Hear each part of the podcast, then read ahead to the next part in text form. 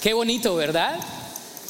Qué bonito. Yo recuerdo este, creciendo, ah, eh, cuando nos hablaban de, de, misioneros y que vamos a orar por los misioneros y que allá están los misioneros y nos ponían las fotos de los misioneros y a veces eran pocas las experiencias que teníamos de misioneros que regresaban a dar un reporte y el día de hoy tenemos esa, esa bendición de poder recibir ese reporte eh, de, de parte de ellos. Damos gracias a Dios.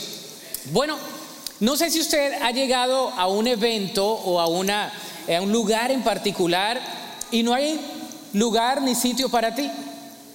Te han invitado, te han dicho que llegues, pero cuando llegas no hay asiento. Te toca quedarte atrás.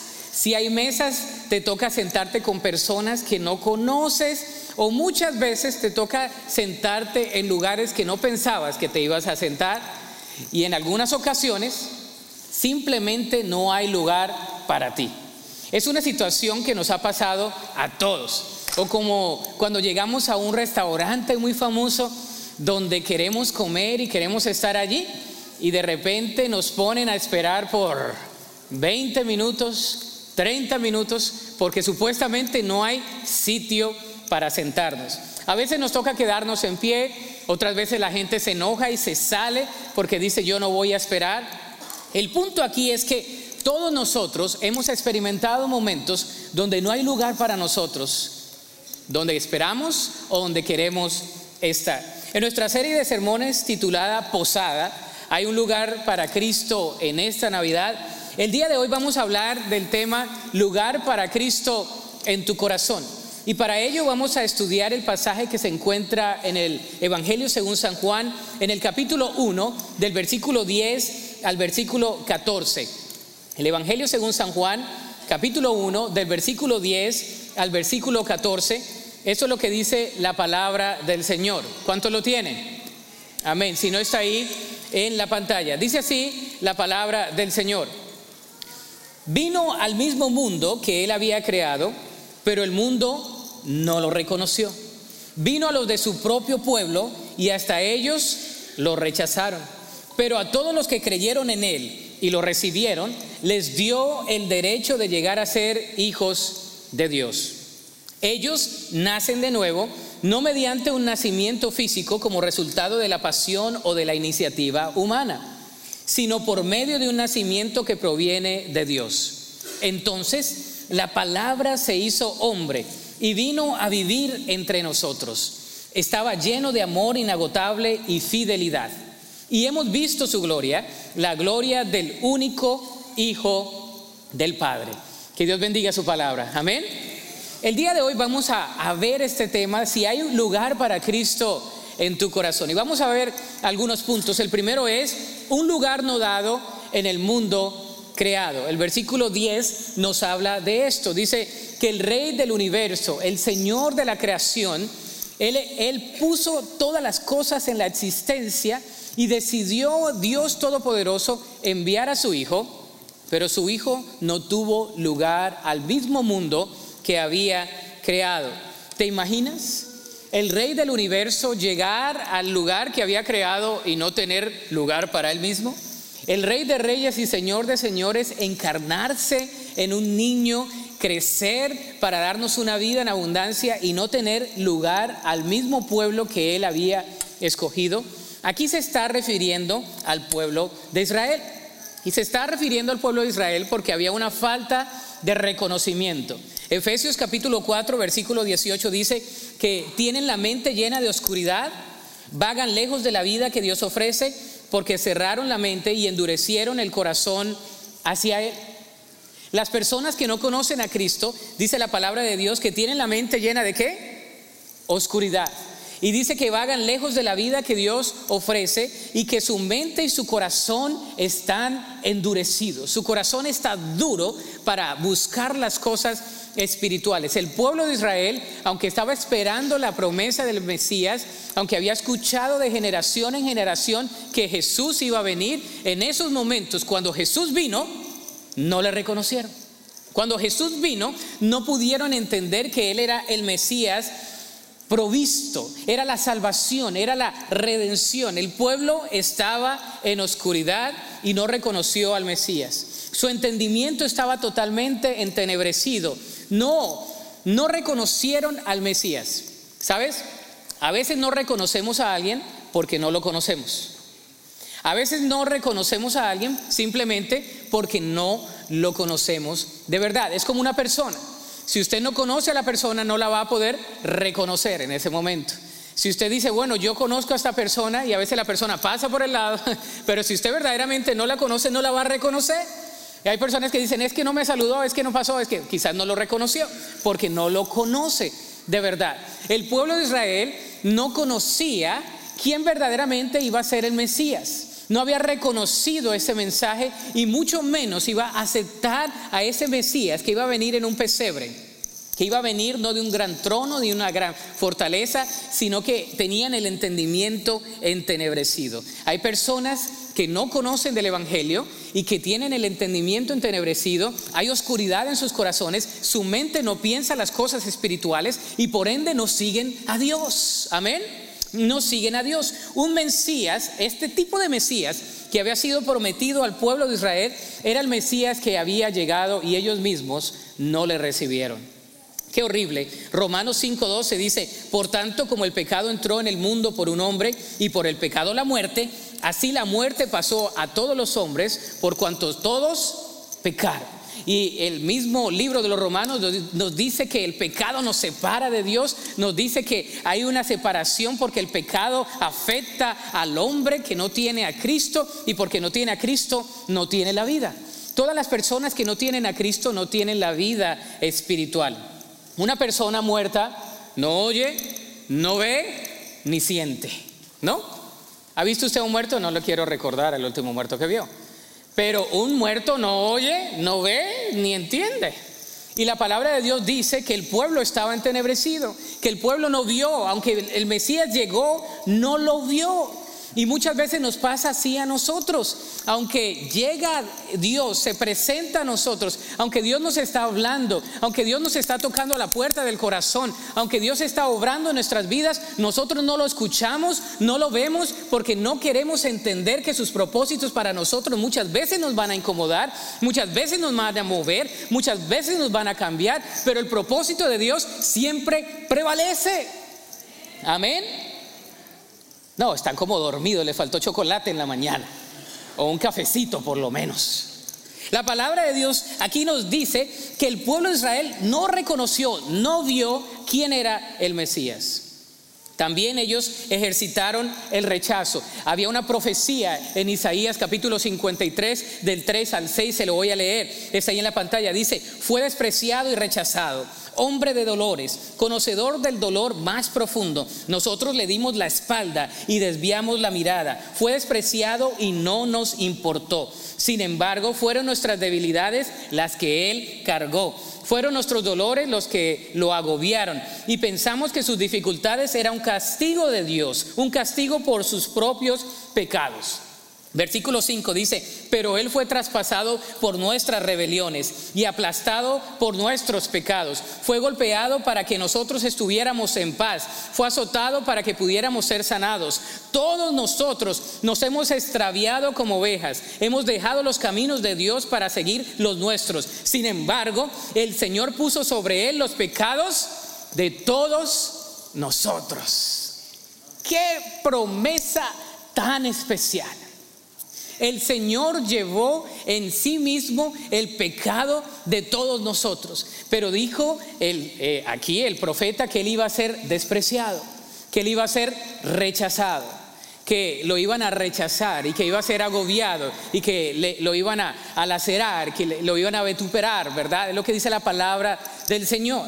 Es sin duda la herida más común que sufrimos los seres humanos, el rechazo. Se dice que eh, de un 90 a un 95 de los seres humanos, por ciento de los seres humanos, han experimentado el rechazo en sus vidas. ¿Has experimentado rechazo alguna vez en tu vida? No levante la mano, todos nosotros. Nada más hay un 5% que quizás no. Eh, en algún momento te has sentido rechazado. En algún momento te han rechazado por algo, porque no tienes la habilidad, porque no tienes la estatura, porque no tienes la tradición, porque no tienes la preparación, porque no tienes el lenguaje, porque no tienes la posición, porque no, no tienes algo que las otras personas están esperando de ti y eres rechazado. El Señor Jesús fue rechazado, varón de dolores, experimentado en quebranto. Y dice la Escritura que por sus llagas nosotros somos curados somos sanados de la esclavitud del pecado y de la muerte, de una, de una vida que no estaba llena de ningún tipo de propósito ni de abundancia, pero en Jesús nosotros tenemos una nueva vida. Amén. Jesús vino a pagarlo, es sin duda, el rechazo es sin duda una de las heridas más grandes. Jesús iba a ser rechazado y fue rechazado. El profeta Isaías presenta al Mesías como una persona rechazada por el mundo al cual iba a venir. Y de, efectivamente, cuando vino, los suyos no le recibieron. De, de hecho, si usted recuerda la historia de su nacimiento, se nos relata que María y José estuvieron tocando una y otra puerta. ¿Se acuerda, no? Si lo contextualizamos, María y José fueron al Holiday Inn, tocaron y no había. Fueron al Embassy Suites y no había. Llegaron hasta el Motel Seats y no había. ¿Verdad? Para ellos lugar, todo estaba copado, ¿no? Es como el día de antier que, este, bueno, fui a una reunión, regresé y mi esposa me fue a recoger y, llego y, y, voy a llevarle algo a mi hija a la escuela. Me tardé del aeropuerto a la escuela que está por la I-Road, me tardé 25 minutos porque hay mucha gente buscando regalos en esta temporada. ¿Verdad? Y hay mucha gente que está haciendo y buscando y, y las tiendas son una locura. Salir ahora es una locura. Hay tráfico por doquier aquí en el valle, ¿verdad? Hay muchos carros y, nos remonta a, la cuestión de la Navidad, de, consumir, de comprar, de, tener, de regalar, que hay un sentido bueno en eso, pero muchas veces se nos olvida que para el motivo de la Navidad no hubo lugar, no hubo hotel, no había ningún hotel. Y llegaron a preguntar a uno y otro lugar y lo único que había para ellos era lugar en un establo, en un pesebre, atrás, donde estaban los animales. Y la pregunta es, en medio de todas las ocupaciones en tu vida, en medio de todos los ajetreos que tú tienes, en medio de todos los regalos que has comprado, en medio de todas las situaciones que tú estás experimentando en estos momentos, ¿hay lugar para Jesús en tu corazón? ¿Hay lugar para la razón de la Navidad? ¿Te has, te has puesto a meditar en los días antes de la Navidad, en el advenimiento? ¿O estás tan ocupado con los villancicos, con los regalos y con las cosas que no tienes tiempo de preocuparte por el Rey de Reyes y Señor de Señores que está tocando la puerta de tu corazón y que te está diciendo, escúchame, yo quiero tener una relación contigo. La palabra de Dios te quiere llegar a la mente y al corazón, pero tú y yo a veces no queremos ni ver ni escuchar lo que Dios está haciendo. Rechazamos al mismo Mesías. Decimos, sí, eso fue el pueblo de Israel.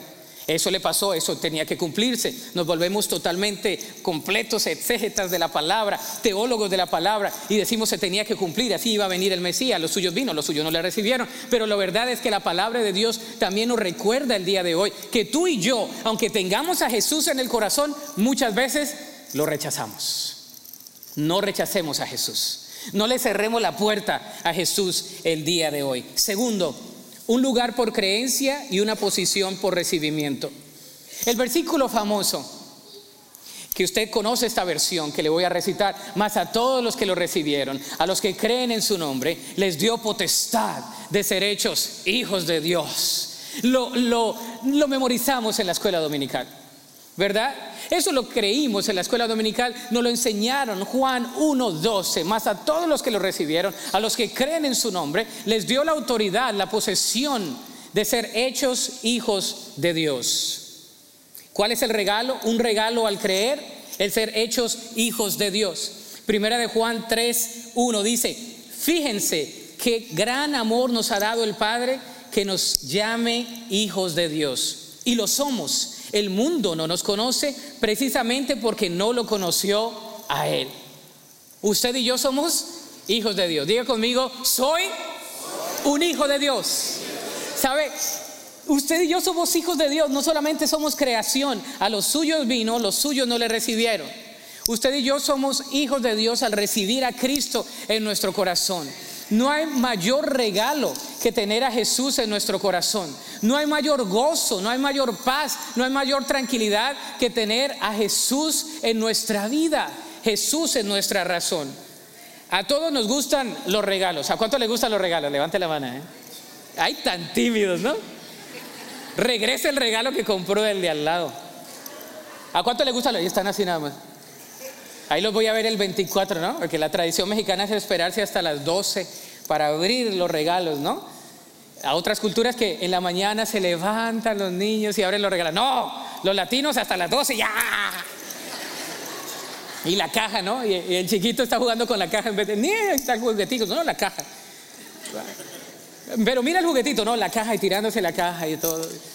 La, emoción es, eh, eh, el, hay, hay algunos envueltos así regalos tan lindos, ¿no? Que usted paga para que se lo envuelvan hasta 8 dólares a veces. Que le ponen el moño, le ponen así el regalo. Y, nadie a veces mira eso, nada más agarra el regalo y lo abre. Porque lo primero que quiere ver es qué hay dentro. ¿Qué hay dentro? A, este punto usted ya ha jugado, ¿verdad? al amigo secreto o al regalo secreto, o white elephant o todo lo que sea la traducción de eso ya ha ido con sus amigos, ya ha ido a algunas posadas, ya ha recibido algunos regalos esperados, otros inesperados, ¿verdad? Pero ¿hay lugar para Jesús en tu corazón? Puede ser una pregunta retórica, puede ser una pregunta que suena de cliché, puede ser porque estamos en Navidad, pero la verdad es, ¿hay lugar para Jesús? ¿Estás abriendo el regalo de la vida eterna? Porque Jesús te ha hecho su hijo. Y su hijo y su hija tienen deberes y tienen responsabilidades. Hay un nuevo nacimiento. Tenemos una nueva identidad. Según a los Corintios 5:17, no lo sabemos de memoria. También dice, esto significa que todo el que pertenece a Cristo se ha convertido en una persona nueva. La vida antigua ha pasado y una nueva vida ha comenzado.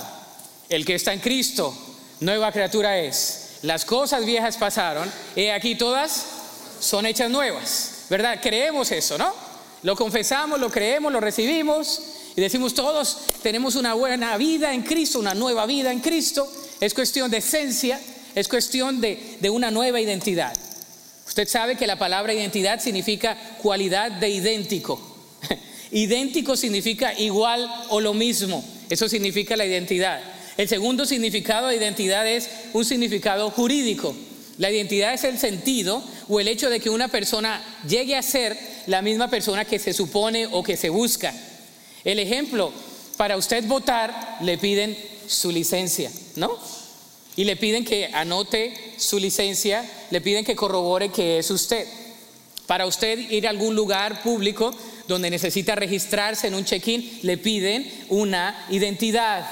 Le piden que se mire la foto como el que está al frente. ¿Verdad? Sí, hay, una, hay un chequeo de identidad.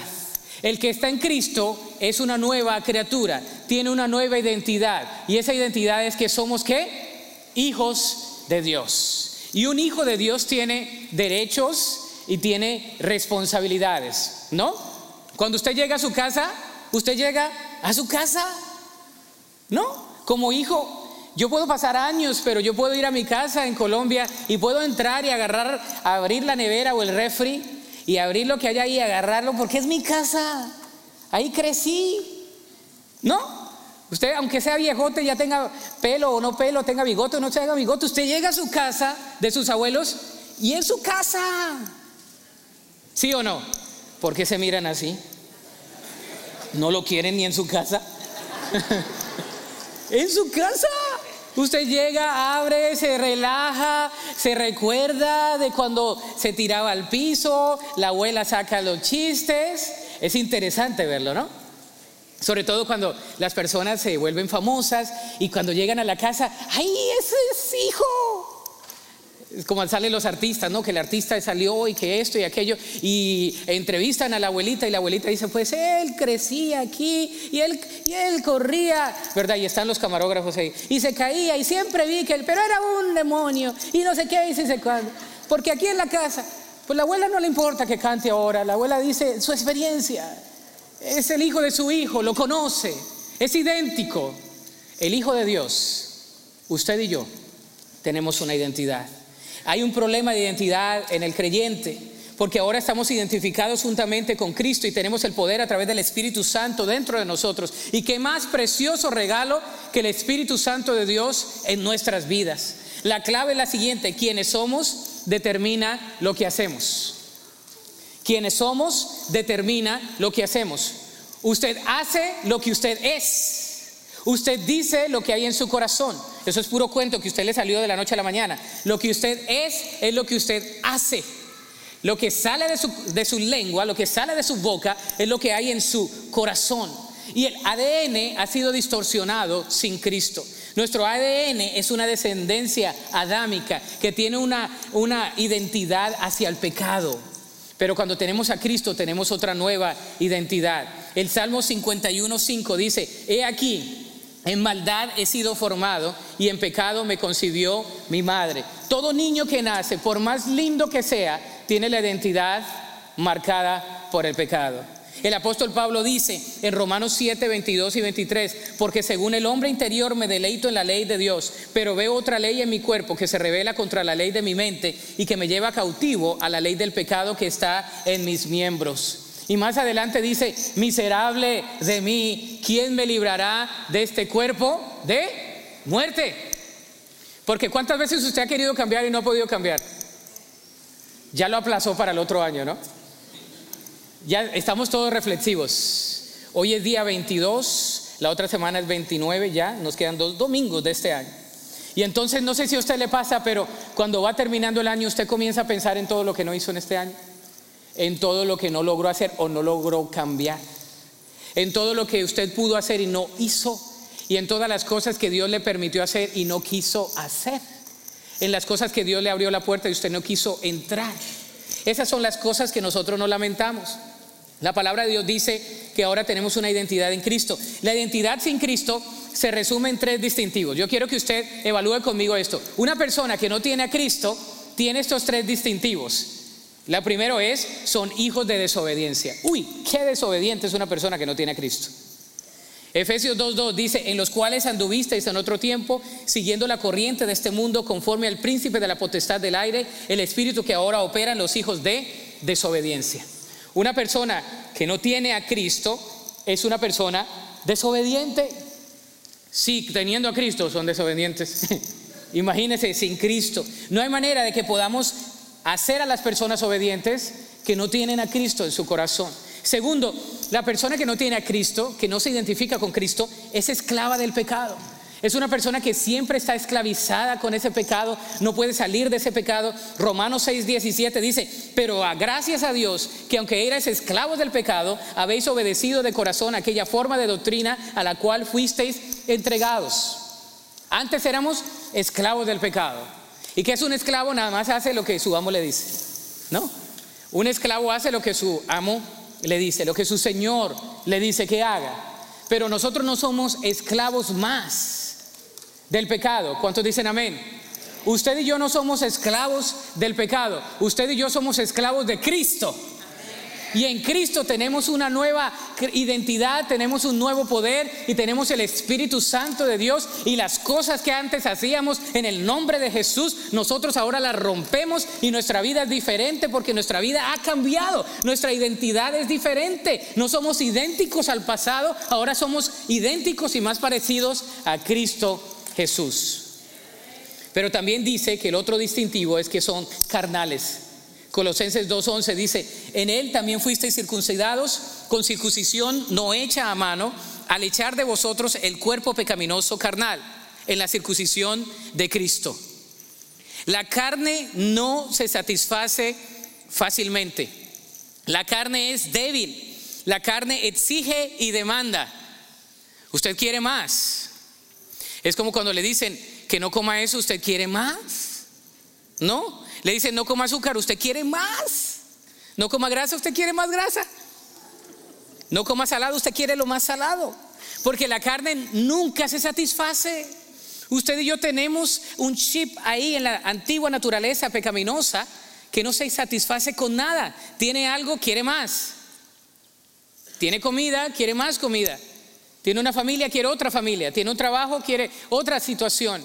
¿Verdad? Nunca nos satisfacemos y hay veces que Dios mueve las situaciones alrededor nuestro, no me hablo de eso. Lo que estoy hablando es de la carne. La carne no se satisface. La desobediencia, la esclavitud al pecado y la carnalidad definen a la persona que no tiene a Cristo. Si usted es una persona desobediente, una persona esclava y una persona carnal, es una persona que no tiene a Cristo. Punto. Ahora vamos a ver los distintivos del Espíritu Santo. El Espíritu Santo me identifica a mí, me convence a mi espíritu de que soy hijo de Dios. Romanos 8:16 dice, el Espíritu mismo da testimonio a nuestro espíritu de que somos hijos de Dios. Y déjemelo eh, decírselo de otra manera. Por ejemplo, usted antes era una persona que tenía ciertos hábitos o que decía ciertas palabras. Y cuando viene a Cristo, usted tiene el Espíritu Santo que le dice, no lo digas más. ¿No le ha pasado? No vayas ahí. No lo hagas. Detente. El Espíritu Santo comienza a hablarte, a decirte. Y tú a veces le haces caso y a veces dices, no, no, no, no, un ratito más. Una más y ya. Otra más y ya. Otra más y no pasa nada. Y a lo último ya no supo porque la carne es débil. Y los tres enemigos del creyente es Satanás, el mundo y la carne. Nuestra carne es muy pecaminosa. Eh, dice la escritura que de acuerdo a lo que nosotros pensamos, así seremos. Si usted piensa siempre lo negativo, va a ser negativo. Si siempre piensa y se subestima, va, va a subestimarse siempre. Si no tiene valor usted mismo, nadie se lo va a dar. Usted y yo tenemos que desarrollar la mente de Cristo. Amén. El Espíritu Santo nos convence. El Espíritu Santo está allí en nuestro corazón. No opaquemos la voz del Espíritu Santo. Cuando el Espíritu Santo te dice no lo hagas, prestémosle atención. No digamos mañana o pasado mañana o la otra vez porque quizás será demasiado tarde me lleva a la comprensión de que lo que poseo en Cristo es real. Primero a los Corintios 2.12 dice, y nosotros no hemos recibido el Espíritu del mundo, sino el Espíritu que proviene de Dios para que sepamos lo que Dios nos ha concedido. Si tenemos el Espíritu Santo, podemos entender el regalo que Dios nos ha concedido como sus hijos, las bendiciones que nos ha dado como sus hijos a cada uno de nosotros. Produce en mí la seguridad de que sus promesas son reales este versículo me fascina en Efesios 1 del 13 al 14. Dice, en él también vosotros, habiendo oído la palabra de verdad, el evangelio de vuestra salvación y habiendo creído en él, fuisteis sellados con el Espíritu Santo de la promesa, que es las arras de nuestra herencia hasta la redención de la posesión adquirida para la alabanza de su gloria. ¿Cuántos han ido a bodas? No, si no lo invito a algunas, al cabo y tengo bastantes. Sí, en las bodas, las bodas mexicanas se acostumbran las arras. ¿Cuántos se casaron con arras? Uh, algunos, uh, allá en el año del caldo, ¿no? Las arras significan una posesión. Significan de que el hombre va a compartir lo que gane con su esposa. ¿Cuántos hombres dicen amén? Ya, no, sobre todo en la temporada navideña, no diga mucho amén. Mire su cuenta y verá que va a estar un poquito mal. Pero lo que significa es, es bonito, las arras, es una tradición, de hecho española, donde dice que verdad les traían las posesiones y las arras eran no solamente eran de plata o nada de eso eran nada más eh, un simbolismo eh, algunas eran de oro originalmente donde se traía una dotación y, porque era una garantía. El Espíritu Santo es la garantía el Espíritu Santo es el sello son las arras de la herencia es la diferencia usted y yo estamos sellados con el Espíritu Santo de Dios y está 100% garantizado que usted y yo vamos a ir al cielo. Porque tenemos el Espíritu Santo de Dios. Hemos sido sellados con las arras de la promesa. Y pase lo que pase, tenemos al Espíritu Santo de Dios. Mi nueva identidad es asunto de esencia y de posición. Somos hijos e hijas de Dios. Dígale al hermano que está al lado, eres un hijo de Dios o eres una hija de Dios. Todos somos hijos de Dios. No, se ponga a platicar, ¿verdad? Eh, llévale al cafecito después. Somos hijos de Dios. Tenemos una identidad. Ese es el regalo. Tercero, un lugar para la gloria de Dios. Versículo 14 dice, entonces la palabra se hizo hombre y vino a vivir entre nosotros estaba lleno de amor inagotable y fidelidad. Y hemos visto su gloria, la gloria del único Hijo del Padre.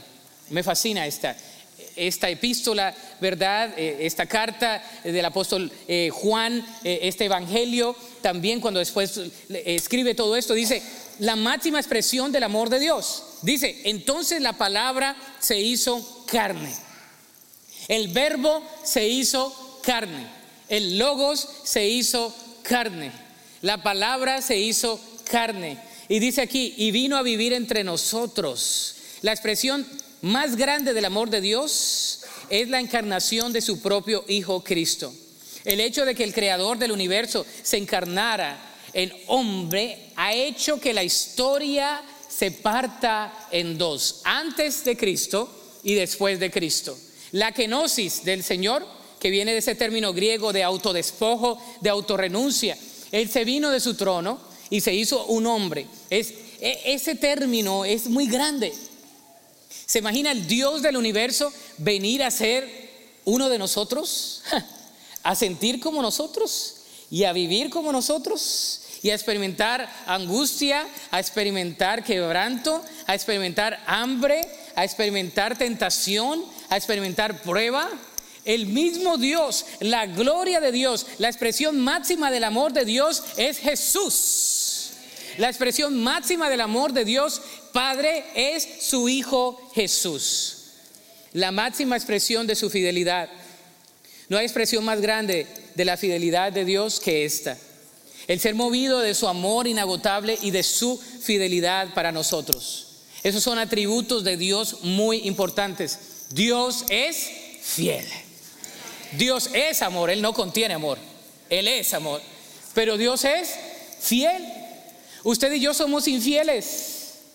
Medite las veces que este año usted le ha sido fiel a Dios e infiel a Dios al mismo tiempo. No levante la mano ni, ni queremos confesiones ni testimonios. Porque todos de alguna u otra manera le hemos sido infieles a Dios. Pero Dios siempre ha sido fiel. Dios siempre es fiel. Dios siempre suple, Dios siempre apoya, Dios siempre levanta, Dios siempre sustenta, Dios siempre alienta. Dios es fiel. Ese es su carácter, la fidelidad de Dios. Él no puede ser infiel. Usted y yo somos infieles. Voy a orar más, voy a compartir más, voy a abrir mi casa para servirle al Señor. Voy a hacer más para Cristo este año. ¿ah? Ya estamos a 22 y a veces le somos infieles al Señor. Este año le prometo al Señor esto, esto y aquello. Y ya es 22 de diciembre y todavía nos queda una semanita. si todavía quiere hacer algo, hágalo. Pero Dios es fiel, que aunque nosotros seamos infieles, Él siempre permanece fiel. Esa es su fidelidad. Que aunque nosotros seamos infieles, Él permanece fiel. Yo le doy gracias a Dios por su fidelidad. Porque usted y yo merecemos la condenación eterna, usted y yo merecemos el lago, el juicio eterno, pero Jesús vino a lavar nuestros pecados, a llevar todas nuestras dolencias en la cruz y dice que por sus llagas, por sus azotes, nosotros somos sanados, somos curados. Y podemos confesar esa palabra de sanidad en nuestra vida, en nuestra vida física, emocional y espiritual. Podemos decir, Dios, tú eres real, tú eres fiel y siempre lo serás. Me fascina ese canto que dice, tú eres fiel, tú eres fiel, tú eres fiel. Siempre eres fiel. Dios siempre ha sido fiel. La máxima expresión de su gloria, la misma gloria de Dios. Él vino y nosotros somos más que vencedores a través de la venida de este Mesías prometido. Su muerte en la cruz como Cordero de Dios para quitar nuestros pecados, pero algún día Él va a venir otra vez. ¿Sabía? ¿Sabía? No sé, eh, una vez le, canté o, le dije que en mi país hay una canción, un coro que cantábamos que dice, Cristo me dijo que venía otra vez, que venía otra vez y que venía otra vez. Dice, y pues nosotros lo hacemos allá como con vallenato, con la caja, con el acordeón, ¿no? Y la gente está como entre, entre alabanza y entre danza, ¿no? Está la gente ahí que no. Pero la otra parte dice que no me desesperara sino que tuviera fe. Y la palabra fe viene de fidelitas, de fidelidad. ¿Verdad? Nuestra fe no depende de nuestra fidelidad. Nuestra fe viene de la fidelidad de Dios. Porque Dios me dijo que vendría otra vez, porque Dios me dijo que iba a estar conmigo, yo le puedo ser fiel y yo puedo tener fe en la espera de que Él va a ser fiel hacia mí. Él es fiel y siempre lo será. La máxima expresión de su gloria, la misma gloria de Dios es Jesús.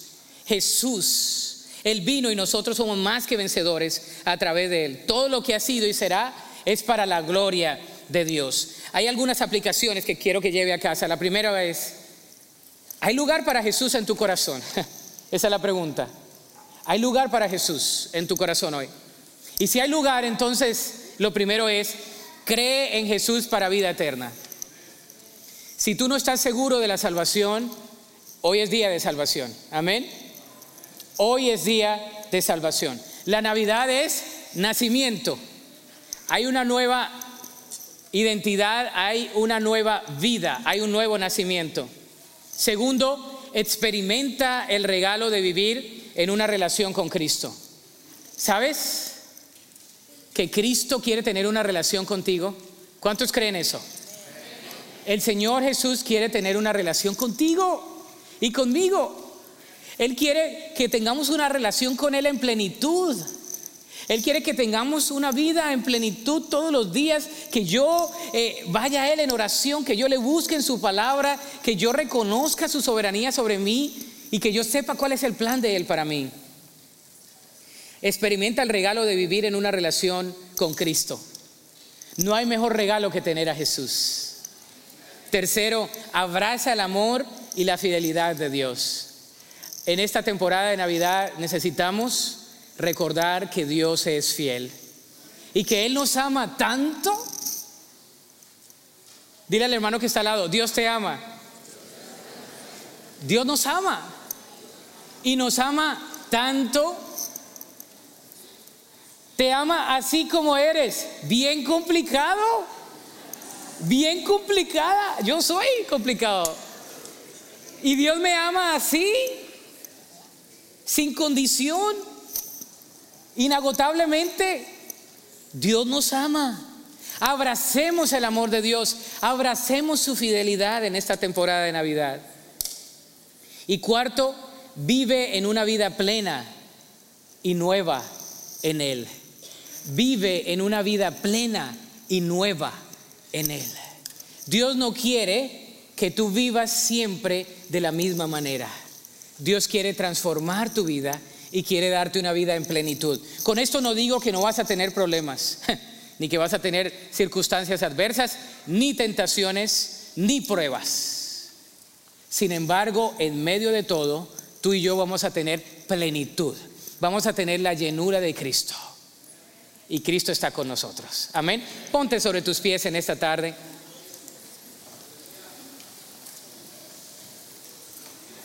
Dios es tan bueno, mis hermanos. Y qué regalo tan precioso en esta Navidad. Me encanta la temporada de Navidad. Donde quiera que vayas, hay lucecitas, hay arbolitos, hay personas que están decorando sus casas, hay regalos por doquier. Me encanta la temporada de Navidad como dice la canción, es el momento, eh, es la temporada más maravillosa, ¿no? It's the wonderful time of the year, the most wonderful time. Y la gente está cantando, ¿no? Pero mi pregunta es, ¿hay lugar para Jesús en tu corazón? Porque puede haber todo. Pero si no tienes a Jesús, estás perdiendo lo más importante. Y yo voy a hacer una invitación, todos con los ojos cerrados. Inclina tu rostro. Y yo voy a hacer una invitación para aquel que no está seguro de su salvación o segura de su salvación. El día de hoy Jesús quiere tener una relación contigo, quiere que tú tengas una vida nueva y que dependas de Él. Y tú puedes venir a Jesús en estos momentos de todo tu corazón Si quieres recibir ese regalo de la salvación, le puedes decir, Señor Jesús, aquí estoy. En estos momentos reconozco mi necesidad de ti. Te pido, Señor, perdón por todos mis pecados y yo recibo el regalo de la vida eterna. Yo recibo el regalo de Jesús. Señor, yo quiero que mi eternidad sea una eternidad con Cristo. Yo quiero ser un hijo o hija de Dios. Quiero obedecer tus caminos y quiero seguirte. Y quiero vivir en plenitud. Lo pido en fe en el nombre de Cristo Jesús. Amén. Si has hecho esta decisión por primera vez, no te vayas de este lugar sin dejárnoslo saber. Queremos escuchar de ti. Queremos ayudarte a caminar esa nueva vida en Cristo.